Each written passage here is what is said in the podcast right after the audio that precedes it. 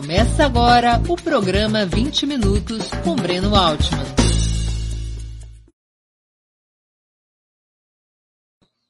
Bom dia!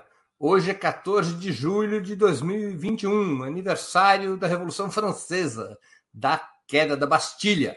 Está começando mais uma edição do programa 20 Minutos.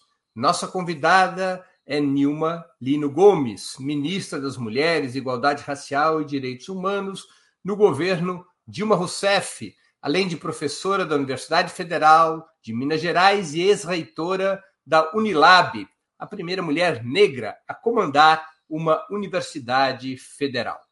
Antes de começarmos a conversa, gostaria de pedir que façam uma assinatura solidária de Opera Mundi em nosso site ou se tornem membros pagantes de nosso canal no YouTube. A imprensa independente precisa da sua ajuda para se sustentar e se desenvolver. Também peço que curtam e compartilhem esse vídeo, além de ativarem o sininho do canal. São ações que ampliam nossa audiência e nossa receita publicitária. Nossos espectadores também poderão fazer perguntas à convidada nas áreas de bate-papo das plataformas. Quem as fizer, peço que contribuam, se puderem, com o Super Chat ou o Super Sticker, sempre no canal de Ópera Mundi no YouTube. Bom dia, professora Nilma. Muito obrigado por aceitar nosso convite. Uma honra ter sua presença no 20 Minutos. Muito obrigada. Bom dia, Breno. Bom dia para todas as pessoas que estão aqui conosco nesse canal. Muito legal estar aqui com você no Ópera Mundi, viu? Prazer. Professora, a destacada intelectual negra Sueli Carneiro destacou em várias de suas obras e artigos o que chamou de epistemicídio em relação à questão racial, ou seja, tanto os intelectuais negros quanto o conhecimento sobre o racismo teriam sido anulados do sistema escolar, da cultura formal e até da discussão pública. A senhora partilha dessa mesma tese? Sim, Partilho, partilho sim. Eu acho que a discussão que a Sueli Carneiro faz, ela é extremamente atual para todas e para todos. Eu, ela se soma também a uma discussão semelhante que o professor Boaventura de Souza Santos faz sobre o epistemicídio. E acho que é, ambos querem destacar algo que é muito, muito forte.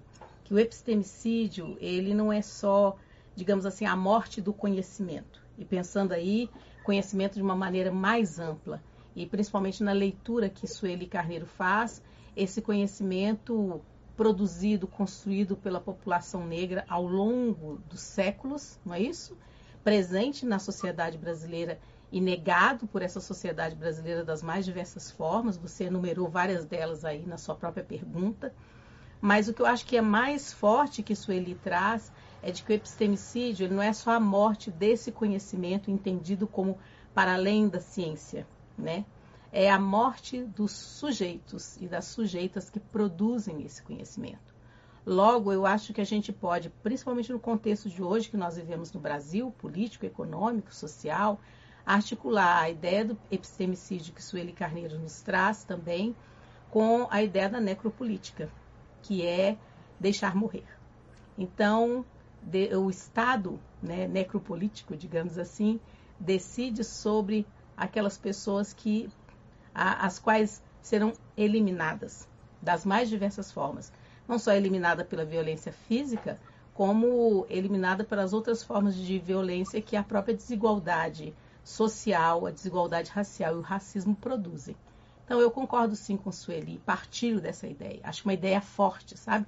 Para pensar a sociedade brasileira hoje, não só para pensar o racismo é, ligado e voltado para as pessoas negras, mas para pensar o racismo enquanto um fenômeno perverso que causa um tremendo mal para toda uma sociedade e para todos os grupos étnicos que estão nessa sociedade, além das suas próprias vítimas, claro que é a população negra. É, professora, quais as ferramentas desse epistemicídio? Eu digo, por exemplo, a senhora acha que na operação cotidiana do Estado, ao longo de décadas, a compra de livros para o sistema escolar, a contratação de professores, a aprovação de grades curriculares, tudo isso, essas ferramentas foram usadas conscientemente para esse epistemicídio? Olha, se você entende, Breno, o racismo como um fenômeno estrutural, e se ele é um fenômeno estrutural, significa que ele estrutura as relações sociais de uma sociedade. E quando a gente fala de estruturar umas relações, nós, as relações, nós estamos falando somente de, de um imaginário, né? Nós estamos falando do imaginário, nós estamos falando de práticas. E as práticas políticas, sobretudo, elas são organizadas e formuladas conscientemente? Eu diria que sim. Eu diria que a própria maneira como o Estado brasileiro, na educação espe especificamente, é, durante todo o nosso período da história da educação, negou a educação à população negra, primeiramente. A gente sabe de todo o processo da escravidão, do que, que foi a nossa chamada abolição inacabada, não é isso? Do que, que foi uma república que não é, incorporou como cidadãs e cidadãos nós, africanas, é, descendentes né, de africanos e africanas, e que compôs, né, compomos o grande, a grande massa dessa população. Se você pensar então que o Estado ele foi criando é, políticas racistas, né, aqui no Brasil, que a gente tem a dificuldade de admitir que elas são, mas a própria não integração da população negra nos mais diversos setores, isso a gente pode entender de uma leitura racial que ela foi e é ainda uma política racista. Então, da forma como o Estado foi fazendo isso, a educação, a instituição escola e esse silenciamento inicial sobre a população negra, sobre as questões raciais na escola, e depois uma produção de uma política educacional, de materiais didáticos é, passíveis de um grande branqueamento, não é isso? Eu diria que isso sim, isso é intencional no contexto desse racismo estrutural. Ou seja, e por que, é tão perverso, Breno? Porque durante muito tempo e até hoje, as pessoas duvidavam, falavam, mas não pode ser. Imagina alguém no Brasil, tão diverso como é, com hoje 56% de negros e negras formando na população, como se pode uma política de educação ou várias outras políticas intencionalmente é, reproduzir o racismo? Sim, então a ausência de, de intelectuais negros e negras na nossa produção é, científica, de se tornar conhecida na nossa produção científica por tantas pessoas que passaram pela universidade. Pensa bem, Breno, nós fizemos ciência. Se você é das ciências humanas ou sociais também, sua área de formação? Eu nunca fiz faculdade. Não, melhor ainda, então, porque você está inserido dentro do mundo, né? De outra forma, sem as amarras que a gente acaba acumulando quando passa por esses espaços, quando eles não são emancipatórios. Mas quando as pessoas têm a, a, passam por uma formação acadêmica, ainda hoje, Breno, você vai olhar na área de humanidades, na área de ciências sociais, discussões sobre é, movimento negro quase não aparecem. As intelectuais e os intelectuais negros que produziram conhecimento e produzem conhecimento agora começam a ser lembrados nas referências bibliográficas quando nós queremos pensar o Brasil, pensar a sociedade brasileira. Né? Se você pensar no próprio acesso da população negra à educação básica e à educação é, superior, que foi mudando também no processo de luta democrática, com a luta do movimento negro, quando nós tivemos um governo mais popular, mais democrático no Brasil, que vivemos nesses últimos anos. Tudo isso que hoje a gente acha assim, nossa, mas já tem muita coisa, é pouco comparada ao profundo abismo que se tem de uma igualdade racial no Brasil. Então, eu não tenho problemas de admitir que esse epistemicídio, ele, numa política é, de Estado que não considera o racismo estrutural, ele é sim intencional. As pessoas não o admitem, mas ele está ali justamente na negação do direito, na negação da visibilidade, na negação da produção do conhecimento, é, das crianças, por exemplo, da, da minha geração, por exemplo, que estudaram em manuais didáticos em que a sociedade brasileira era branca, em que os africanos e africanas escravizados apareciam como escravos, onde a África era, era lida, né, interpretada nas mais diversas formas como o reino da ignorância, onde os intelectuais africanos que fizeram N revoluções nesse mundo intelectual, na vida prática, etc., sequer apareciam. É ou não é o epistemicídio? É ou não é uma morte do conhecimento e também a morte dos sujeitos e das sujeitas que produzem esse conhecimento? Então é assim, isso, Breno, eu diria, nos moldes da democracia racial brasileira. Parece que é, mas não é. nos moldes do racismo ambíguo brasileiro. Parece que foi, mas não foi. Tem mesmo? Existe mesmo? Ou você está falando de alguma coisa que é muito subjetiva e você está reclamando de uma dimensão que é muito individual, mas no todo da sociedade não é isso que nós vemos. Então, o próprio epistemicídio brasileiro, é, eu acrescentaria né, nessas análises que nós estamos falando aqui, que ele funciona num contexto muito específico de outros lugares do mundo e da própria América Latina, que é o contexto das relações raciais no Brasil e do racismo brasileiro, que eu não canso de repetir, que é o racismo marcado pela sua ambiguidade. Ele parece que existe e parece que não existe ao mesmo tempo. Ele é negado insistentemente e essa insistência de negar o racismo é a forma da afirmação do próprio racismo. E do mito da democracia racial, de nós sempre ter, termos algo de uma narrativa e de um imaginário que vai nos falar o seguinte: não, o Brasil é, é extremamente miscigenado, o Brasil é um, é um caldeirão de raças, de etnias, então nós nos diferimos das outras sociedades porque aqui nós vivemos harmoniosamente. Desde a nossa colonização, que foi mais branda, porque foi a colonização portuguesa, comparadas com as outras formas de colonização que existem no mundo. Uhum. Professora, a luta contra as vertentes eurocêntricas na história tem impulsionado mais recentemente as chamadas teorias decoloniais. A senhora poderia nos explicar do que se trata essas teses? Coloniais, eu diria que elas são, é, são compostas já há muito tempo, são construídas há muito tempo por, por intelectuais, pesquisadores, pesquisadores latino-americanos, que vão então olhar para a América Latina e vão olhar para uma produção é, da violência que a colonização é, impregna na América Latina em especial na América Latina focando, não só em relação às populações indígenas, também em relação às populações negras. E hoje, mais recentemente, é, as teorias decoloniais também têm um, perfil do feminismo decolonial, que vão também entender esse lugar nas relações de gênero em relação às mulheres. E essa teoria decolonial ela vai chamar a atenção de que a construção das, da, da, das Américas ela é uma construção é, calcada em determinados tipos de padrões de dominação. E um desses principais padrões que vão ser discutidos é um, um padrão de, de, ser, é um padrão de conhecimento, é um padrão de trabalho, né? Então, é um padrão de poder. E esses padrões, eles configuram as relações de violência, de exploração, de desigualdade nessa América Latina.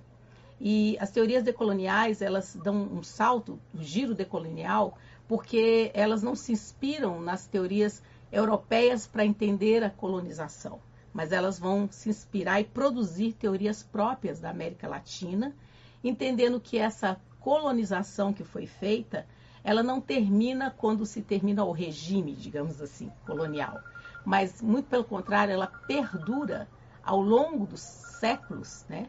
por meio de uma forma de, da sua permanência entre nós, chamada colonialidade. Né? Então, nós vivemos hoje, segundo as teorias decoloniais, é, regidos por uma colonialidade do poder, uma colonialidade do saber, uma colonialidade das próprias existências, e isso se arrasta e se está imbricado também com as relações capitalistas, com as relações de desigualdade econômica e de exploração que existem também na, na América Latina.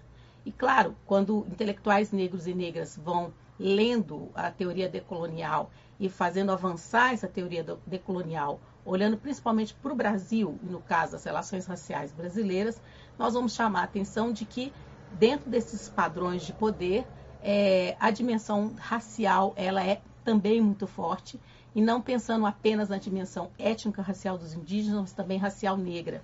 Porque uma, algo que a decolonialidade nos traz, as teorias decoloniais nos trazem, é chamar a atenção de que a raça ela é um padrão de opressão, de violência, de exploração enraigado nas Américas. Então, com isso, elas deslocam alguns olhares que entendem que somente a classe é a grande categoria de para entender a exploração, a violência e a colonização e a colonialidade que perdura é, no contexto das Américas. Então, acho que o giro decolonial, que é composto é, um grupo né, de, de pesquisadores é, latino-americanos que iniciam essas discussões das teorias decoloniais, eu acho que esse giro decolonial, ele hoje para nós, principalmente para mim, que trabalho no campo das relações raciais, ele nos inspira a ir além, é, aprofundando ainda mais a discussão da decolonialidade no contexto do Brasil, das relações raciais brasileiras e do racismo brasileiro.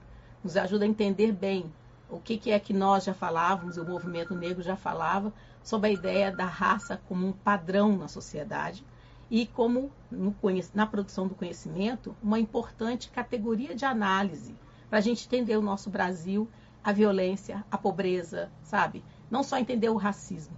Eu acho que ajuda a gente a entender, que se inspirando nas teorias decoloniais, é que a gente pode compreender a, a raça imbricada nas nossas relações econômicas, nas nossas relações de gênero e nas mais diversas formas de opressão. Professora, nesse debate decolonial, antirracista, é, a, é, os que participam desse debate acabam se deparando com problemas intrincados. Um desses problemas, eu sei que a senhora teve participação, diz respeito à obra do Monteiro Lobato, que é um dos grandes clássicos da nossa literatura, é, certamente da minha geração, da geração da senhora para trás, todos nós fomos educados com a obra de Monteiro Lobato, com os livros infantis de Monteiro Lobato e com a sua literatura adulta, mas especialmente com a sua literatura infantil, e nós nos deparamos, em particular, em Caçadas de Pedrinho, mas também em outros livros de Monteiro Lobato, com citações racistas e até mesmo teses eugenistas. O que fazer com a obra de Monteiro Lobato foi um debate de alguns anos atrás. Parar de ler Monteiro Lobato, o Estado deixar de comprar as obras de Monteiro Lobato, editar essas obras, como resolver problemas dessa natureza? Anular essas obras no debate é, decolonial ou explicar essas obras? O que fazer em situações desse tipo? Então, é, essa é uma discussão que foi muito, muito intensa, a época em que eu fui conselheira no Conselho Nacional de Educação e dei um parecer é, que é resultado, respondendo, digamos assim, a uma, uma consulta, denúncia, feita por um cidadão brasileiro, que então recorre ao Ministério, à época, a SECADI, a época que tínhamos a SECADI, né, a Secretaria de Educação Continuada, Alfabetização, Diversidade e Inclusão, ela foi extinta pelo governo Bolsonaro, ou pelo desgoverno Bolsonaro. É, nós tínhamos também, esse, esse, rapaz, né, esse senhor, ele se reportou também às esferas jurídicas né, do, do Distrito Federal, e todo mundo, de alguma forma, foi empurrando, foi empurrando, até que isso chegou a ser PIR da época, que também foi extinta pelo governo Bolsonaro. CEPIR quer Secretaria dizer... de Políticas de Promoção da Igualdade Racial. Era o Ministério de Igualdade Racial Isso. nos governos Lula e Dilma, uhum. é, que foi extinto também. Uhum. Então, ele chega à ouvidoria, a ouvidoria encaminha para o conselho, e o conselho, então, encaminha para mim, que era pessoa especialista, digamos assim, no tema. E à época, quando eu fiz redigir esse parecer, fiz uma grande consulta, etc, etc, o Conselho Nacional de Educação, ele não tem poder de veto, né?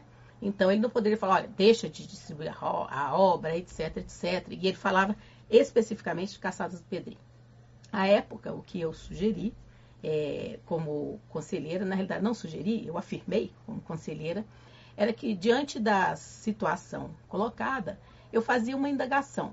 É, a Caçadas de Pedrinho, à época, a editora, né, quando publicou esse livro, ela faz uma nota né, uma nota, não nota de rodapé, uma nota explicativa no texto, uhum. não nota de rodapé, explicando para as crianças que a forma violenta, agressiva, como as crianças se relacionavam, se relacionam com a onça nessa obra do Lobato, é, era um contexto de época, vamos dizer assim, uma inspiração, não contexto de época, era melhor dizendo, era uma ficção, tipo uma ficção criada pelo autor e que hoje nós temos o IBAMA, que protege os animais. Então as criancinhas não podem agir daquela forma, fazer essa explicação.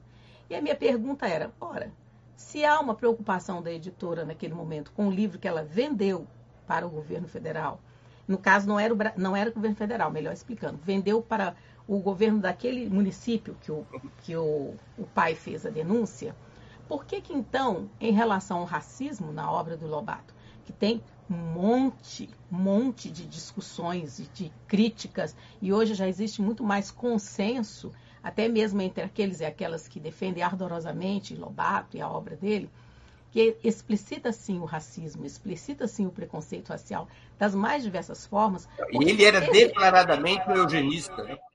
Declaradamente eugenista, ele não tinha problema nenhum com isso. Quem tem problema com isso são as pessoas que amam, adoram, idolatram o Lobato. Porque ele, particularmente, nunca teve problema com isso, pelo que a gente vê dos escritos dele. Está né? Tá escrito, e inclusive pelas cartas que ele toca, trocava com médicos higienistas daquela época, onde uma delas, inclusive eu cito isso no parecer, é, ele chama a atenção de que a literatura é uma boa forma de fazer eugenia. Então, então mas sabe o que é o epistemicídio? Olha um bom exemplo do epistemicídio. O que, que os leitores, leitores, melhor não, os estudiosos, os investigadores da obra de Lobato fizeram com isso? Simplesmente suprimiram, construíram uma outra é, imagem desse autor, dessa autora, pai da literatura brasileira, etc, etc. E a passagem dele e a, a explicitação do, da, do, do, entendimento dele sobre a questão racial e o racismo presente na obra dele, que chega inclusive ao eugenismo, porque ele era eugenista, não é isso? Suprimiu-se. Isso só veio à tona porque o movimento negro denunciou. Não é de hoje que o movimento negro denuncia o racismo nas obras de Lobato. E só chegou também porque essa pressão e essa tensão, claro, tanto é que meu último livro chama O Movimento Negro Educador. O movimento negro ele educou e reeducou a própria sociedade e o campo da literatura para olhar com outros olhos a obra do Lobato. E várias pessoas e pesquisadores e pesquisadoras foram redescobrindo o Lobato numa dimensão da forma política como esse homem se comportava no mundo e, claro, produzia literatura para crianças e para adultos. Então eu me lembro que à época eu falei o seguinte: se a editora teve o cuidado de fazer essa observação em relação aos animais, por que, que não fez em relação ao racismo na obra de Lobato? Você tem Conferência de Durban, tinha Estatuto da Igualdade Racial, tinha as literaturas. Por que, que isso não aparece? Também orientando as crianças, também orientando os professores, que essa Sem seria uma tipo função. Sem censura, apenas uma questão de orientação.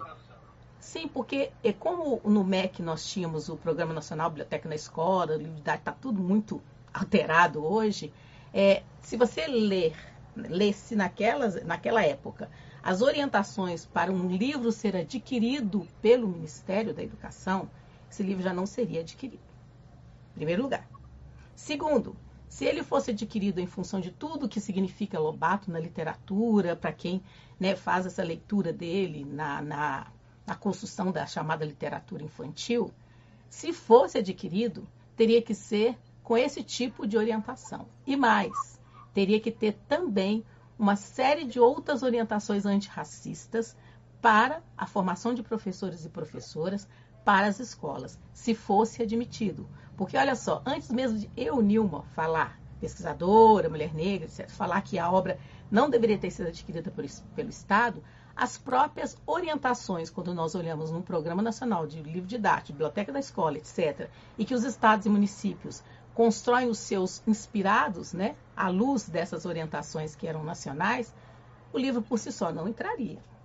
Porque nós estamos falando de livros comprados pelo Estado brasileiro, que à época tinha um Ministério da Educação é, da, da Igualdade Racial, ou seja, que era um ministério então que, um, que tinha como objetivo desconstruir o epistemicídio racial, né, superar esse epistemicídio, e como você adquirir essas obras e outras obras eram vetadas. Essa é a pergunta. Não tem uma contradição? Como que implementa o antirracismo na política pública, Breno? Implementar o antirracismo na política pública não é, não é fácil, não é para amador. Mas, em primeiro lugar, o que a gente tem que fazer é desconstruir os nossos próprios, é, as nossas próprias orientações, que são orientações marcadas. Eu vou retomar o conceito que Sueli trabalhou do epistemicídio, eu vou retomar esse conceito, e são orientações que implicam na vida das pessoas, porque quando eu fiz essa discussão, a quantidade de pessoas que mandaram e-mails para mim, falando assim: olha, professora Nilma, eu passei a minha infância sofrendo quando na escola, sendo chamado de Saci, sendo a tia Benta, a, a tia Benta não, a tia Anastácia, tô fazendo uma confusão. A tia Anastácia era minha mãe, né? ou as meninas negras que eram chamadas de Tia Anastácia, a quantidade de pessoas que escreveram para mim, dando depoimentos e falando que nunca tinham tido coragem de tocar nisso, inclusive educadoras e educadoras negras, sabe? Então, não, era, não, não é só mexer com um simples livro, não é implicância com o autor, não é ranço do movimento negro, é assim, ó. Queremos fazer o Brasil uma democracia de fato, real. Essa democracia, ela tem que ser antirracista também, porque nós reconhecemos que esse país se construiu nas bases do racismo, haja visto todos os séculos de escravidão que vivemos, então a coisa vai ter que ser mais séria. Mas aí eu mexi com quem? Academia Brasileira de Letras, mexi com os intelectuais especialistas da área da literatura que trabalhavam com o Lobato. E sabe uma coisa interessante que aconteceu nessa época? Que enquanto eu estava sendo execrada, o Conselho Nacional de Educação também, o movimento negro se posicionando, inclusive quando a época o parecer teve que ser é, revisto, né? Naquilo que dava a interpretação que a mídia grande, a grande mídia, soltou num grande jornal de circulação nacional, que não merece ter destaque aqui, falando que o conselho estava querendo vetar a obra do Lobato, isso foi replicado, não sei o que, tal, tal, tal. Quando isso tudo aconteceu, teve uma tensão dentro do movimento negro, porque alguns grupos achavam que o parecer tinha que ficar do jeito que estava, e outros grupos achavam que o parecer tinha que ser mesmo é, reelaborado naquilo que estava dando margem para interpretação. Porque o que, que eles falavam? Que o Conselho Nacional tinha falado que tinha que colocar nota de rodapé toda vez que aparecesse uma expressão racista no livro do Lobato. É isso que a grande mídia é, veiculou, além de veicular falando que nós estávamos mandando tirar de todas as bibliotecas do Brasil as obras do Lobato, fazer uma queima de livros, sabe? Essa coisa que a gente está vivendo hoje, que já vivíamos antes, não talvez com a intensidade de hoje. As fake news. então, então, o que, que aconteceu? É, essa tensão, mas aí saiu naquela revista Bravo, e aí eu vou falar porque realmente ela fez um, um trabalho sério naquele momento, de que dois é, jornalistas publicaram então as cartas que o Monteiro Lobato trocava dentro com os médicos eugenistas, com a sociedade eugenista, um deles o Kel, né? E eles colocaram todas essas cartas, publicaram as cartas com uma discussão falando, olha, aí sociedade, vamos, vamos pensar sobre isso. E o, o, eu lembro que a revista era uma capa rosa, pink, eu tenho todo esse material comigo, um dia ainda vou me debruçar sobre isso, escrito assim, racismo. E eu lembro que lá do Ministério da Educação me pediram para comprar a revista. Falaram, professora, você já viu a revista? Mandaram recado lá para o conselho. Eu falei, não, já vi a revista, etc. E foi um banho de água fria numa discussão muito acalorada que estava acontecendo, colocando toda a discussão antirracista que nós fazíamos como simplesmente uma irresponsabilidade e o chamado, entre aspas, racismo às avessas. Depois disso, olha, é, muita gente ainda, nós temos ainda esses espaços assim que fazem toda essa leitura, é, a crítica né, da literatura do Lobato e a questão do racismo, mas isso diminuiu muito, porque as cartas eram de próprio punho. Então, claro. Como é que você vai falar e havia também as cartas dele e a mulher dele, que coincidentemente tinham o, o apelido de Dona Pureza, né? Daí você imagina o resto, né? Então, essa foi uma discussão, foi uma boa briga, sabia? Foi uma boa briga. Uma pena que depois, com as próprias tensões internas do grupo é, a favor e contra, dentro do movimento, etc, etc. Isso foi para o Supremo Tribunal Federal, foi um negócio à época. Sim, sim. E então o, o ministro, à época, ele quis fazer um acordo é, entre o Ministério, e aí a gente estava firme na questão da formação dos professores, firme na questão de é, adensar e ser mais duro com as próprias regras do Programa Nacional do Livro Didático. Formação, a gente estava conseguindo ampliar, sabe, o que eu acho politicamente que era muito interessante a partir daquela discussão que nós iniciamos. Mas não houve acordo. A ala que estava radicalizando, não houve acordo, o processo ficou rodando, rodando, rodando, prescreveu, e acho que nós perdemos a grande chance política de ter feito algo mais a partir da denúncia que foi feita é, formalmente, institucionalmente, da obra do Lobato. Mas faz parte da luta política, faz parte. Professora, a luta contra o racismo assim como a ascensão dos movimentos feministas, tem provocado uma forte discussão sobre sua natureza, a natureza da luta antirracista e da luta contra o patriarcado. Para algumas correntes, significa centralmente uma lógica de empoderamento, de identidade. Não apenas, mas centralmente uma lógica de empoderamento, de identidade. Para outras, correspondem à ampliação da luta anticapitalista, compreendendo que as bases estruturais do racismo e do patriarcado somente poderiam ser anuladas com a superação desse sistema econômico-social, com a superação do capitalismo. A senhora poderia situar esse debate? Talvez eu possa situar me colocando né, nesse debate. Eu penso que a nossa geração, né, quando, diz a, a, minha mãe, quando a gente vai ficando velha, a gente começa a falar assim, a nossa geração. Ou, então, a nossa... Ou, eu me pego com meus filhos. No nosso tempo, no meu tempo. É isso mesmo. É, no, no, na nossa geração, nós, na luta política, na nossa formação política, ela foi uma formação política crítica. Eu acho que não tem como dizer que ela não foi uma formação política nas, nas bases do que o marxismo nos ensinou, né? Nas bases de compreensão da exploração é, de classe, da luta de classes, da, da mais-valia, né, de toda essa complexidade da, do que a exploração capitalista fez e faz no mundo. E, e é muito interessante porque, é, pelo menos na minha história, né, de uma menina de família pobre e tal, aqui em Belo Horizonte, família do interior, quando eu comecei a ter contato com essa leitura, era como um desvelamento do mundo, sabe? Você começa a entender seu lugar no mundo como explorada, digamos assim. Né? Então, isso é muito importante.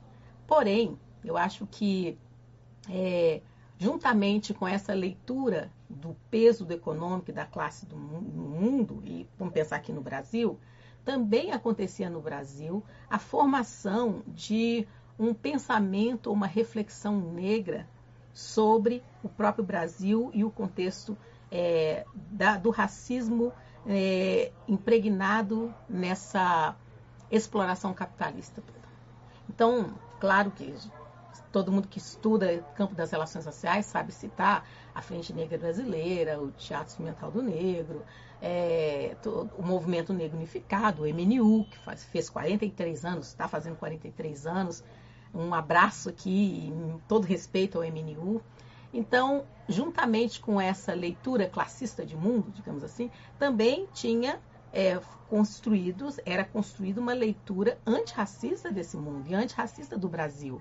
E essas duas correntes de pensamento, de falar, olha, a, a, raça é fundante na exploração e na violência que vivemos, e a outra classe é fundante na exploração e na violência que vivemos, elas seguiram e ainda seguem né, caminhos paralelos, sabe?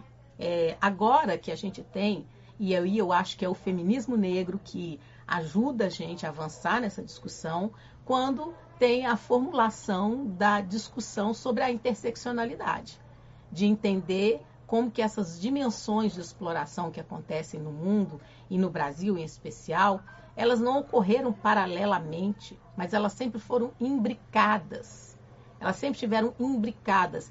E, e essas imbricações, elas são extremamente fortes e visíveis se a gente, é, digamos assim, limpa os nossos olhos é, de uma determinada miopia é, crítica, digamos assim, para entender e enxergar mais o todo, enxergar mais de perto, né? Eu que sou míope, enxergar mais de perto e ver que as coisas são muito mais complexas do que elas parecem ser.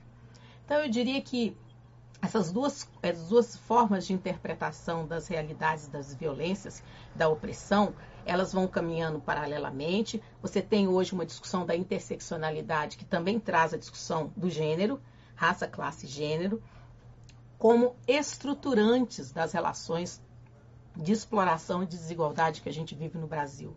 E não como. Desculpa, uma só determinante dessas relações. Então, eu Agora, acho. por favor. Não, não, perdão, perdão, perdão. Eu queria interromper. Então, eu acho que, caminhando com a discussão da decolonialidade, a raça ela é estruturante dos contextos de relação, de exploração no Brasil e nas Américas Latina, na América Latina. Ela não é só uma categoria, um epifenômeno da classe.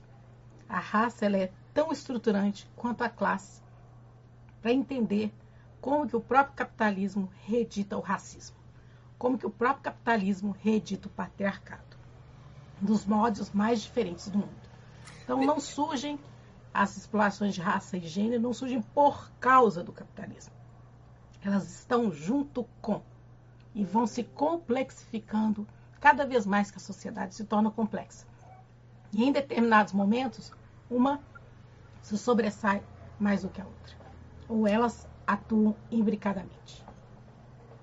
Eu queria fazer mais uma pergunta sobre esse tema e sobre o tema da interseccionalidade. Ele é um conceito que foi desenvolvido num primeiro momento, até onde eu, eu sei, pela professora e advogada Kimberly Crenshaw, que era uma advogada, é uma advogada norte-americana, né? É, isso acho que no final dos anos 80 essa tese de que a identidade dos grupos sociais é determinada pela sobreposição ou pelo cruzamento de distintas camadas de opressão, não apenas nem principalmente as de natureza econômica. Muitos pensadores acham que isso é uma contraposição ao marxismo e não uma ampliação do pensamento marxista. Para o marxismo, a centralidade estaria na questão da classe, isso é, no lugar que cada pessoa ocupa nas relações de produção. Se a gente fosse fazer um desenhinho, digamos, na teoria clássica da interse interseccionalidade, você teria uma linha horizontal entre raça, classe e gênero, e no marxismo você teria um desenho mais piramidal, classe e abaixo de classe, raça e gênero. Como é que a gente pode se situar ou como a senhora se situa na geometria dessa discussão? É uma linha horizontal ou é uma pirâmide no qual, no topo, ainda se encontra a questão de classe? Bom, eu tenho problemas com as retas. eu tenho problema com as retas. É o que o Niemeyer, é o que o Niemeyer também um mineiro, falava a respeito da arquitetura. As retas não ajudavam os bons desenhos. É, eu acho que as retas sejam assim, sejam formando as pirâmides, né?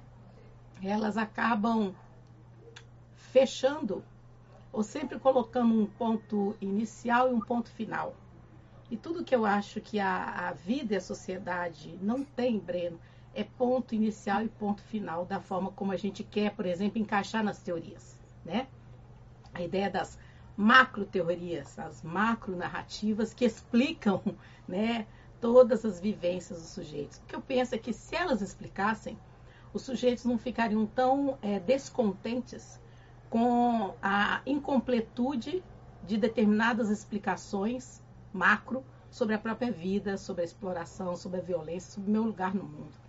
Então, eu acho que eu prefiro pensar alguma coisa mais espiralada, sabe? Que fica, que dá muito mais movimento e que tem menos possibilidade de eu traçar, começa aqui e termina aqui.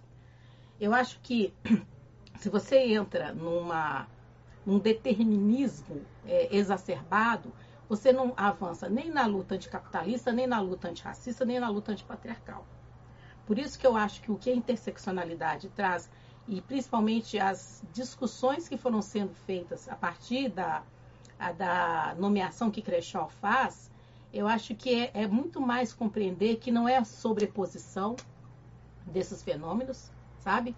Mas é muito mais o que eu chamava a atenção de uma imbricação desses fenômenos e que para a gente avançar na luta socialista, na luta democrática, nós temos que avançar é, de é, sermos mais humildes, não querer dar a melhor ou a, me a maior resposta para as desigualdades que nós enfrentamos e entender muito mais a complexidade da opressão da exploração, que traz todas essas três grandes dimensões e outras, porque eu não coloquei religião, eu não coloquei sexualidade, eu não coloquei outras dimensões também na interseccionalidade aqui, mas pelo menos essas três grandes é, dimensões como que essas três grandes dimensões, elas sempre operaram conjuntamente para garantir poder àqueles e aquelas que desde a colonização são poderosos. Se você pensar no Brasil hoje, é, os mais ricos, etc, etc, eu costumo brincar, se a gente traçar uma árvore genealógica, né? Não desses, eu estou pensando das famílias tradicionais, né? Brasileiras super ricas. Você vai encontrar lá nas capitanias hereditárias, você vai encontrar lá na época dos, das bandeiras, você vai encontrar lá ranços que vai mostrando que ali operava tanto a dimensão econômica que depois ela vai sendo complexa, tornando mais complexa com, a, com o avanço do capitalismo, como você vai encontrar a dimensão da raça ali, o extermínio, genocídio, indígenas, africanos escravizados, escravizadas, quando você vai encontrar ali a questão do patriarcado, que é o lugar do homem na, na, no pensamento e nas ações de uma superioridade do mando sobre a mulher. Não tem como você separar isso. Eu acho que o nosso avanço seria é, entender o que, que da nossa produção teórica e política nós perdemos quando nós não espiralamos as nossas análises e queremos só que elas sejam ou assim ou assim. Entendi. É, a senhora acha que a luta antirracista e contra o patriarcado é uma novidade na esquerda mundial e brasileira ou essas bandeiras sempre estiveram presentes com peso nos movimentos socialistas? Eu penso que elas, é, se eu vou, elas padeceram e muitas vezes ainda padecem do próprio epistemicídio dentro do campo socialista. Porque a gente sempre pensa o epistemicídio quando a gente pensa o Estado, poder, né? Assim, fora, aquele que os dominantes, os, sabe, aqueles que nós lutamos contra. Mas seria muito importante se nós fizéssemos uma revisão de nós mesmos no campo da esquerda, no campo socialista, para perceber, ver como que é estrutural a questão da raça, a questão da, da raça e do gênero, como que nós mesmos no campo socialista, no campo emancipatório, também praticamos e reproduzimos o epistemicídio. Quando nós pensamos na população negra, quando nós pensamos no lugar do negro, da negra e da mulher em específico. Tanto é que essas lutas no campo socialista, elas foram sendo lutas que surgiram a partir da visão desses sujeitos e sujeitas sobre si e seu lugar de gênero e seu lugar de raça. Hoje também a diversidade sexual que impacta também a própria discussão de gênero, porque no, no, no, no cânone, digamos assim, das ações políticas ou da produção intelectual do campo socialista e do campo das esquerdas de um modo geral, elas não eram consideradas. Então, se as mulheres não cerrassem fileira, não construísse uma produção, uma luta, uma pauta feminista para fora, nas relações de poder fora e para dentro das relações de poder no campo socialista. Se nós negras e negros não fizéssemos a mesma coisa, construíssemos uma luta antirracista, aí mais dura, para fora, contra os chamados grandes poderes, os poderosos, para dentro, dentro do campo da esquerda, dentro do campo socialismo, e mais, para dentro do dentro, que é dentro da própria luta feminista, que também não reconhecia a, o lugar da mulher negra na luta é, pelo seu direito e a especificidade que, a, que ser uma mulher negra tem no próprio contexto das lutas feministas, da exploração capitalista, racista e de gênero que se impõe sobre nós, mulheres negras. Por que, que a senhora avalia que, tanto no campo das ideias quanto na esfera da mobilização pública, o chamado feminismo negro tem adquirido maior peso e qual é o papel do feminismo negro? O papel do, do feminismo negro é o que eu sempre chamo como o papel do movimento negro de um modo geral, de um modo mais amplo, que é um papel, eu sou uma educadora, né? Educativo. É um papel de educar e reeducar a sociedade brasileira e, no caso, o campo socialista brasileiro, em relação à perversidade, à exploração e às implicações tremendas que o racismo é, incide sobre nós, negros e negras, e que o patriarcado incide sobre as mulheres de um modo geral, ou quem não está na esfera hétero de um modo geral, e com muito mais peso quando se cruza a dimensão de gênero com a raça. Então, esse papel de educar e reeducar é que tem feito, eu vejo, é, visível, avanços nas próprias elaborações, quer sejam políticas, quer sejam teóricas, na revisão de posturas, sabe, Breno? Porque tudo isso que a gente está falando aqui, nós estamos falando das categorias, nós estamos falando das dimensões mais macro, mas o, o efeito central que elas trazem é um efeito na própria construção de subjetividades outras, sabe? Subjetividades antirracistas, subjetividades que saem contra o patriarcado, subjetividades que sejam contrárias a toda e qualquer exploração capitalista. E essas subjetividades, elas nos movem a construir outras práticas, outras ações. Então, o feminismo negro, ele tem um papel político importante nas, no que a gente pensa da, na ação política de um modo geral, e ele tem um papel pedagógico no contexto de uma reeducação e de apontar lacunas, preconceitos, racismos, formas da gente poder reinterpretar e viver de outra forma, de é, apontar é, o poder né, sendo usurpado também em relação a negros e a mulheres, e a mulheres negras, dentro do nosso próprio campo emancipatório. E eu sempre chamo a atenção de que quando ele faz isso, ele educa e reeduca, ele educa e reeduca a si mesmo. Então, o próprio feminismo negro também vai se reeducando na relação e na sua formulação e intervenção. E quando produz essa complexidade do educar e reeducar, constrói outras estratégias de ação. Então, outras literaturas, outras narrativas, outras intervenções formam né, outras intelectualidades. Né? Ontem eu estava num debate é, muito interessante, onde uma colega chamava atenção, a Rita Segato, uma feminista é, argentina, de que é, a gente tem a produção de uma outra forma de inteligência política, e eu diria, no caso do feminismo negro, traz uma outra forma de inteligência política e pedagógica para entender o que, que significa o racismo na sociedade de modo geral e o que, que significa o racismo é, imbricado com a exploração de gênero na nossa sociedade.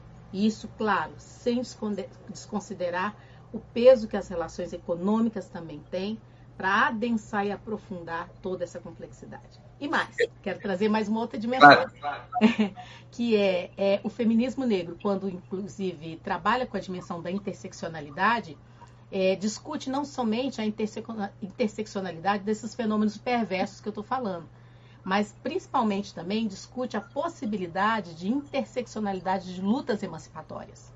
Então, a interseccionalidade de lutas emancipatórias significa que eu luto por democracia, eu sou uma mulher socialista, eu luto por emancipação social, então também as práticas dos movimentos sociais têm que se ampliar e ao mesmo tempo se articular de forma que eu não precise estar no sindicato ser, gritando pelo meu lugar de mulher negra, mas que a luta sindical entenda que ela também tem que ser antipatriarcal, antirracista e tem que ser anticapitalista.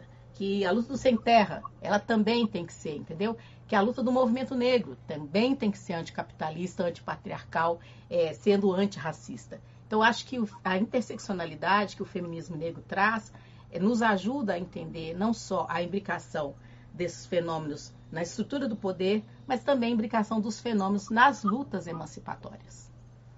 Quer dizer, na geometria aspiralada que a senhora propõe, o feminismo negro, que no Brasil é um feminismo da classe trabalhadora, por, por obviedade, né? quer dizer, os negros ocupam, são fundamentalmente parte da classe trabalhadora, o feminismo negro seria um, um lugar crucial, um lugar central desse imbricamento. Eu penso que sim, é um lugar central. E se você olhar nesses últimos tempos, principalmente agora, nesses momentos que nós vivemos de ascensão da extrema-direita no poder, um monte de lives que a gente tem feito em função da dramaticidade que é a pandemia que nós enfrentamos né, e junto com toda uma crise sanitária e econômica, é, a produção e a discussão que eu tenho acompanhado é, com participação das feministas negras ou da, dentro do feminismo negro para mim traz é, dimensões centrais para a gente entender é, outros os lugares dos sujeitos, né? E principalmente negros, negras, pobres, etc. Mas o lugar dos sujeitos nesse contexto de tantas pressões que nós vivemos. Eu acho que seria muito salutar se a gente pudesse ter nossas grandes intelectualidades, né, do campo socialista no Brasil, principalmente os homens, né, as mulheres também, brancos, e eu estou falando da branquitude, lendo Angela Davis, lendo Bell Hooks, lendo Sueli Carneiro, lendo a Carla Cotirene, lendo Djamila, lendo, entendendo, discutindo e debatendo, né? concordando, divergindo, etc., mas compreendendo outras lógicas. E a lógica que o feminismo negro traz, e essas mulheres que eu citei, existem outras também, fora daqui, Patrícia Hill Collins, né? E a própria Kershaw, para a gente, quem sabe, nós poderíamos aí, sabe, Breno, reestruturar um pouco as nossas estratégias de luta de forma que, ao propormos, por exemplo, políticas, né, seja dentro do partido, seja em movimentos, seja voltando ao governo que eu espero, e é a nossa luta que 2022 derrubemos essa extrema direita, é, a gente possa pensar o Brasil como ele é, né? Não o Brasil da democracia racial, do mito, mas o Brasil como ele é. E assim, entendendo o Brasil como ele é, aí a gente pode propor uma democracia que eu costumo chamar de radical, que é anticapitalista, que é antirracista, que é antipatriarcal, que é anti-LGBT-fóbica, que é antifascista. Eu acho que para o século XXI que estamos, a, aqueles e aquelas que defendem, querem propor é, ações e é, estratégias e políticas democráticas, não poderia deixar passar essa oportunidade que a gente tem de repensar tantas coisas que o feminismo negro pode nos ajudar. Professora, a senhora tem um papel destacado, tanto cultural, teórico, quanto prático, na luta contra o racismo e o patriarcado, tendo ocupado ministérios sobre esses temas no governo Dilma. Quais os principais avanços que a senhora julga ter ocorrido nesses temas durante os governos petistas, tanto em termos de inclusão social quanto no que diz respeito à reforma educacional e cultural? Olha, eu acho que um dos primeiros avanços que nós tivemos foi é, termos tido um Ministério de Igualdade Racial. Olha, que quando fui reitora e como pesquisadora e quando fui ministra também, é, nas conversas com outros países, nas conversas com os países latino-americanos, africanos, todas as pessoas se surpreendiam do Brasil ter tido a coragem de ter um ministério para cuidar de igualdade racial. Por quê? Porque só o fato de você ter um ministério que cuide da igualdade racial já significa que esse Estado ele está compreendendo que existe um racismo estrutural e que esse racismo estrutural ele tem que ser combatido e superado não somente com, as, com os discursos, com as narrativas, também com os discursos, com as narrativas, mas principalmente com práticas, e práticas significam políticas, políticas públicas. Então, acho que isso, para mim, é, é, algo muito importante. E o que, que, é mais importante aí, Breno, é de que esse ministério, ele não surge por obra e graça é, do campo da esquerda socialista, por obra e graça dos governos. Ele surge por uma pressão do movimento negro histórica, dentro do partido, fora do partido, e mais o que é interessante nesse processo é que a demanda, a denúncia, ela é escutada no momento das negociações para o governo e ao ser discutada, ela é tensionada, inclusive, e esse ministério sai. Porque se nós tivéssemos uma postura autoritária naquele momento, é, e sabendo que o Estado e os governos são reinos da branquitude no Brasil, poderia ter sido negada a ação do movimento negro e dos ativistas negros e negras dentro do próprio partido, dos movimentos sociais que configuraram a base do que foi o governo Lula e depois o que foi o governo Dilma, os governos do PT. A outra questão que eu acho que é avanço para nós é a. Oi? Não entendi? Não, não, não, é só tossir. tá bem. Eu também estava assim engasgada ali, porque eu fiquei empolgada. Bom, então, o outro avanço que eu, que eu considero também, que acho que todas as educadoras é, emancipatórias, né, não só as mulheres negras, nós concordamos, foi a alteração da Lei de Diretrizes e Bases 93, 94 e 96 pela Lei 10.639 de 2003 o, a obrigatoriedade do ensino de história e cultura afro-brasileira e africana nas escolas da educação básica. E que depois resultou em parecer resolução pelo Conselho Nacional de Educação, depois resultou em um plano de implementação dessa legislação, uma, uma implementação da LDB que tem muitos avanços e recuos, muitas irregularidades na prática da educação básica e na formação de professores ainda, mas que sem dúvida trouxe uma inflexão nesse lugar de uma, uma política educacional é, antirracista E quando tivemos a Secretaria de Educação Continuada, Educação, educação Continuada, Alfabetização, é, Inclusão, Diversidade e Inclusão, nossa, já perdi tudo nas, nas letrinhas da SECADI. Mas quando nós tivemos a SECADI, é, ela teve uma ação muito importante, como a coordenação de educação de relações étnico-raciais, fizemos uma série de ações, editais, etc., formação de professores, ah, uma série de coisas. E pressionou, e tem pressionado, as universidades e as licenciaturas a incluir a discussão como disciplina, como temáticas, como pesquisa é, na educação é, superior. Acho que Foi possível começar a vencer a luta contra o epistemicídio. Sim, eu acho que nós estamos em luta contra o epistemicídio, sempre. Então, eu acho que avançou, fez avançar, deu passos a mais nessa luta contra o epistemicídio. E aí, eu, claro, eu acho que tem uma série de outras ações, como, por exemplo, um Estatuto da Igualdade Racial, isso não é pouca coisa, com todas as controvérsias que o Estatuto teve na, na época da sua aprovação e as negociações que foram feitas, o Brasil é o único país que tem um estatuto de igualdade racial. Ou seja, se os governos estaduais e municipais falassem assim, oh, nós não sabemos como implementar uma política é, antirracista, leia o estatuto, aplica o estatuto, os próprios governos federais. Assim, ali você tem um, um condensado né, das principais questões. E de lá nós tivemos o quê? Lei de cotas, né, a inserção de jovens negros e negras no ensino superior público federal e estadual, que antes mesmo da lei de federal já existiam iniciativas. Nós tivemos é, Lei 12.990, que é cotas raciais nos concursos públicos, com uma dificuldade de implementação, mas já implementada em vários locais, inclusive inspirando governos estaduais e municipais. Então a gente tem uma mudança aí nesse cenário. E a gente tem também uma série de, de outras ações ligadas a uma produção intelectual que se inspirou muito nesses avanços antirracistas para analisar, para interpretar. Nós temos hoje uma normativa do MEC, que são cotas raciais na pós-graduação, e isso tem replicado numa série de é, universidades e cursos de pós-graduação no país. E eu acho que também tem uma outra questão. A própria produção, ou o espaço para produção dos mapas das desigualdades, da, da violência, dos mapas da violência, do índice de vulnerabilidade juvenil, ou seja, a gente tinha um clima que também possibilitava que pesquisas fossem feitas analisando a própria situação de violência, desigualdades no Brasil, considerando o recorte raça-cor. E aí vai mostrando as grandes lacunas, e essas grandes lacunas vão mostrando também possibilidades de interferência.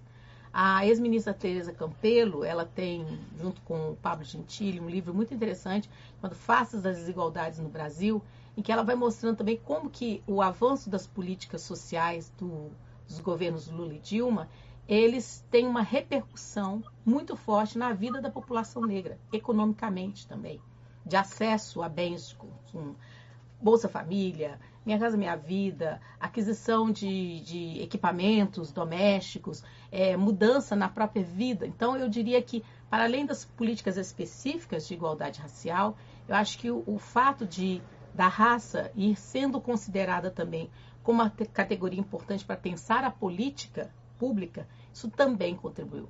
Claro que tem muita coisa que a gente devia ter feito e nós não fizemos. Mas o Brasil que nós tivemos de 2000 2003 até o início de 2016 é um outro Brasil quando a gente compara o que estava antes e o que está agora, que é uma dissolução. Aí vem, né, aí vem minha pergunta, o outro lado da moeda. O que, que tem significado o governo Bolsonaro, com Damares e o presidente da Fundação Palmares, é, Camargo, né, Sérgio Camargo, para a luta contra o racismo e o patriarcado?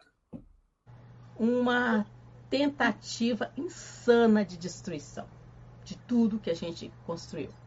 E eu digo tentativa, sabe, Breno, porque é, a, minha, a minha ideia espiralada né, é de que sabemos todos nós, a história não é linear, e sabemos que esse momento terrível ele vai ser vencido. Eu acredito nisso. Nós precisamos acreditar nisso, inclusive para alimentar a nossa luta, né? É uma, uma tentativa de destruição, porque além daquilo que já se destruiu, né? Então não tem mais Ministério de Igualdade Racial, a CEPIR é figurativa lá dentro desse Ministério da Damares, a gente não tem política de direitos humanos, é tudo figurativo dentro desse ministério, a gente não tem é, política para a juventude, a gente não tem nada daqueles, da, sabe assim, do diferencial do ponto de vista social é, e de a chamada inclusão, como as pessoas gostam de dizer, que os governos petistas se destacaram, pelo menos para nós do campo emancipatório, porque aquilo que se destacamos para nós do campo emancipatório foi o pavor das elites, né? Das elites da extrema direita, exatamente aquilo que eles mais odiavam, talvez foi, talvez porque não. há uma interseccionalidade entre o neofascismo, o racismo e o patriarcado, né? Não é só é uma interseccionalidade do mal. Mal, exatamente, é uma interseccionalidade do mal. A gente vive isso. Então a gente vive um processo de tentativa de destruição extrema e que a gente está resistindo das mais diversas formas. É, sabe, agora mesmo tem uma representação de uma série de defensores dos direitos humanos e procuradores que as, é, fizeram uma representação junto à PGR em relação às últimas falas racistas do presidente na, na, na mídia em relação a um jovem negro que estava com ele, adepto do, do bolsonarismo as falas racistas que corroboram também é, a postura que esse senhor tem em relação à questão racial. O Sérgio Camargo, da Fundação Palmares, eu não preciso nem de dizer, porque é um contrasserviço a tudo que a gente já fez nessa luta antirracista, mas eu acredito na força é, da luta social e da luta antirracista. A gente continua lutando. E assim, por mais que eles tentem destruir, por isso que eu falo que é tentativa, eu me lembro que a gente ia lançar um número da revista Focus, que, do, do PT, que falava sobre a questão do racismo e tal. Aí meu colega colocou assim, destruição. Eu falei, não, peraí, não pode destruição, não. Isso aí é dar ouro pro bandido. É, são tentativas de destruição. Se a gente fala que é destruição, nós já entregamos o jogo? Não, não vamos entregar esse jogo nunca. Então são tentativas de destruição, duras a gente não sabe para onde correr, porque pancada daqui, pancada dali. E olha, quem trabalha e luta, milita na luta antirracista e na luta feminista, é, Breno, a gente não milita só nessas lutas. A gente milita nas outras também. Então, essa também é uma característica interessante da interseccionalidade. A gente nunca consegue ficar assim, não, eu vou aqui tocar só na questão do, do racismo e aqui só na questão do, do patriarcado. Não, nem podemos. Se a gente acredita, pelo menos eu, que é interseccional, que está imbricado, eu não posso atuar só num campo. Então, se eu estou falando da questão econômica, da reforma da Previdência, se eu estou falando da reforma trabalhista, se eu estou contra a lei da terceirização, se eu estou falando da emenda constitucional 95-2016, como uma militante, uma atuante do movimento negro e mulheres de mulheres negras, na luta das mulheres negras, do feminismo, eu também tenho que estar atuando e militando lá, porque tudo está imbricado, tudo afeta a vida de todas as pessoas, e se somos 56%, afeta dramaticamente a vida dessa população negra, preta e parda, principalmente.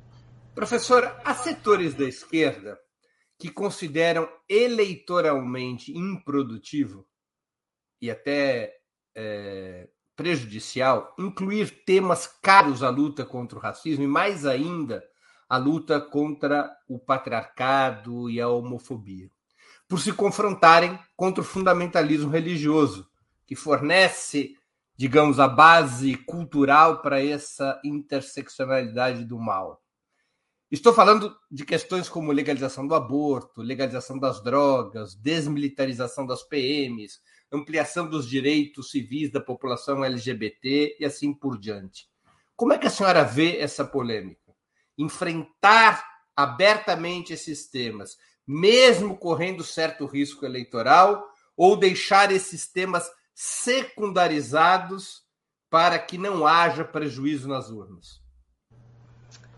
Pois é, essa é uma questão que não deveria ser uma questão, né? Porque se a gente. É, não adianta fingir, sabe, Breno? Eu acho que é isso. Se você está na luta é, socialista, antifascista, anticapitalista, antirracista e antipatriarcal, você está. Não tem como eu fingir que estou. Não adianta. É, olha, é, é, é um ledo engano pensar que se, por exemplo, em termos eleitorais, eu retirar de pauta da pauta da discussão do debate político, todas essas questões que são caras à vida da população que sofre, não é isso? E todas essas questões que nós, enquanto estivemos no governo, trouxemos à tona, mesmo que não tenhamos avançado tanto, né? Mas trouxemos à tona porque a questão do aborto ela é sempre, por exemplo, um grande dilema, porque ela bate é, não só no conservadorismo, mas ela bate numa dimensão que eu acho que é uma formação é, cristã moralista que a sociedade brasileira tem e que atinge direita e esquerda, entendeu? E ela bate, e isso é ranço do patriarcalismo, entendeu? Então, eu acho que se a gente não enfrenta de cara essas questões e falamos assim, ó, nós somos isso, e estamos pensando um Brasil, queremos governar um Brasil para as pessoas reais que tem nesse Brasil em relação a todos esses temas. Se a gente não esclarece isso de cara, nós ficamos reféns dessas forças do, da interseccionalidade do mal, como a gente chamou aqui. Nós ficamos reféns, porque lê do engano dizer que agora nós não vamos colocar, mas depois, se a gente ganhar, a gente vai acomodar. Isso não acontece. Isso não acontece. Eu creio que isso não acontece. Então, é preciso, sabe o quê? Sentar e ouvir os movimentos sociais, sabe? Sentar e escutar as lideranças. Construir estratégias conjuntas, eleitorais, com as pessoas, as principais lideranças que estão aí nesses campos e que estão mais perto da cúpula que pensa, inclusive, as questões eleitorais. Eu acho que seria, vai ser uma grande decepção se essas discussões que são tão caras e que foi o campo socialista, o campo da esquerda, que com todas as tensões que nós conversamos aqui, mas é que é, teve um espaço forçado para que essas questões aparecessem, entendeu? E se nesse momento a gente nega isso, nós vamos, tá, nos, vamos estar nos alinhando ao fundamentalismo religioso fascista que nós tanto discursamos nesse momento de que nós queremos derrotar. Sabe, é um momento de muita coragem, sabe? É um momento de muita coragem. Eu não acredito muito nessa questão estratégica eleitoreira que muitas vezes colegas defendem. E, infelizmente, quem faz essa discussão na cúpula são homens e brancos. Professora, infelizmente a gente está chegando no fim dessa nossa conversa. Eu queria fazer à senhora perguntas que eu sempre faço aos nossos convidados quando vai se encerrando o bate-papo. Qual livro que a senhora leu ou está lendo durante a pandemia e gostaria de sugerir aos nossos espectadores? Essa é a primeira pergunta. A segunda, qual filme ou série? Então, é, eu reli nesse tempo vários livros, mas eu vou indicar aqui a Bell Hooks, Ensinando a Transgredir. Acho que tem muito do que eu falei aqui para o campo educacional e para além. Eu tenho um que eu estou relendo direto, Pedagogia da Indignação, de Paulo Freire. Acho que quem não conhece e não se debruçou sobre esse livro, o que eu acho interessante é que ele traz as cartas póstumas de Paulo Freire, um Paulo Freire mais maduro, inclusive com as questões raciais e tal, e um Paulo Freire indignado. Porque eu acho, sabe, aproveitando, Breno, nesses 100 anos de Paulo Freire, que tem hora que fazem leituras muito românticas de Paulo Freire, sabe? Eu acho que Paulo Freire tinha mais radicalidade no pensamento dele. E Pedagogias da Indignação, para mim, fala disso. É, outro que eu li, eu fiz uma listinha aqui, que eu li também, além de Ensinando Transgredir, Pedagogia da Indignação, é um Boaventura de Souza Santos, que ele ampliou, que é Esquerdas do Mundo Univos, que tem um, muito do que eu também estou aqui tentando discutir com você, dessa necessidade de uma maior união no campo das esquerdas, e aqui nós estamos destacando as categorias chaves, e principalmente a raça. Né? Com relação a filmes, é, Bacurau, é, é, filmes Bacurau Amarelo, lindo. Amarelo é o documentário sobre homicida, né? Sobre homicida. Teve mais um que eu listei para mim, que era. Qual foi mesmo? Eu falei com a Laila não sei se eu, eu citei umas outras séries. Ah, aquele com o Denzel Washington, o mais supremo dos blues também, que eu discuti, que eu sugeri também como livro, como livro não, como filme. com a Vitória Davis, né? Como atriz. Ai, ela é maravilhosa. Ela é Viola Davis, para mim é maravilhosa. É, é uma das grandes atrizes da atualidade. São alguns, né? Professora, queria agradecer muito pelo teu tempo e por essa conversa de grande interesse ao nosso público. Obrigado pela oportunidade que você deu aos nossos espectadores, às nossas espectadoras e a mim mesmo. Ô, Breno, eu só tenho a agradecer o espaço, a oportunidade e o bate-papo gostoso que a gente fez, que olha, não é sempre que a gente pode falar sobre essas questões em programas que não são programas da bolha, por exemplo, da bolha do, da luta antirracista, da bolha da luta é, feminista. Eu acho que é muito legal que o Opera Mundi tenha tocado nessas questões e tantas outras que você trabalha aqui no programa e que mais e mais nós possamos, porque essa é uma forma de nós nos reeducarmos mutuamente, né? E agradecer a todas as pessoas que nos assistiram. Muito obrigada. Obrigada mesmo. Obrigado, Obrigado. professora. Encerramos assim mais uma edição do programa 20 Minutos. A nossa convidada de hoje foi a ex-ministra da Igualdade Racial é, e dos Direitos Humanos, Nilma Lino Gomes, professora do FMG e ex-reitora da Unilab. Voltaremos a nos ver amanhã, quinta-feira, 15 de julho, às 11 horas, com mais uma edição do programa 20 Minutos Internacional. A convidada será a jornalista e cientista política italiana Tiziana Barilà, para conversarmos sobre a situação do seu país e a crise brutal da esquerda italiana, uma nação que já teve o mais poderoso partido comunista do Ocidente.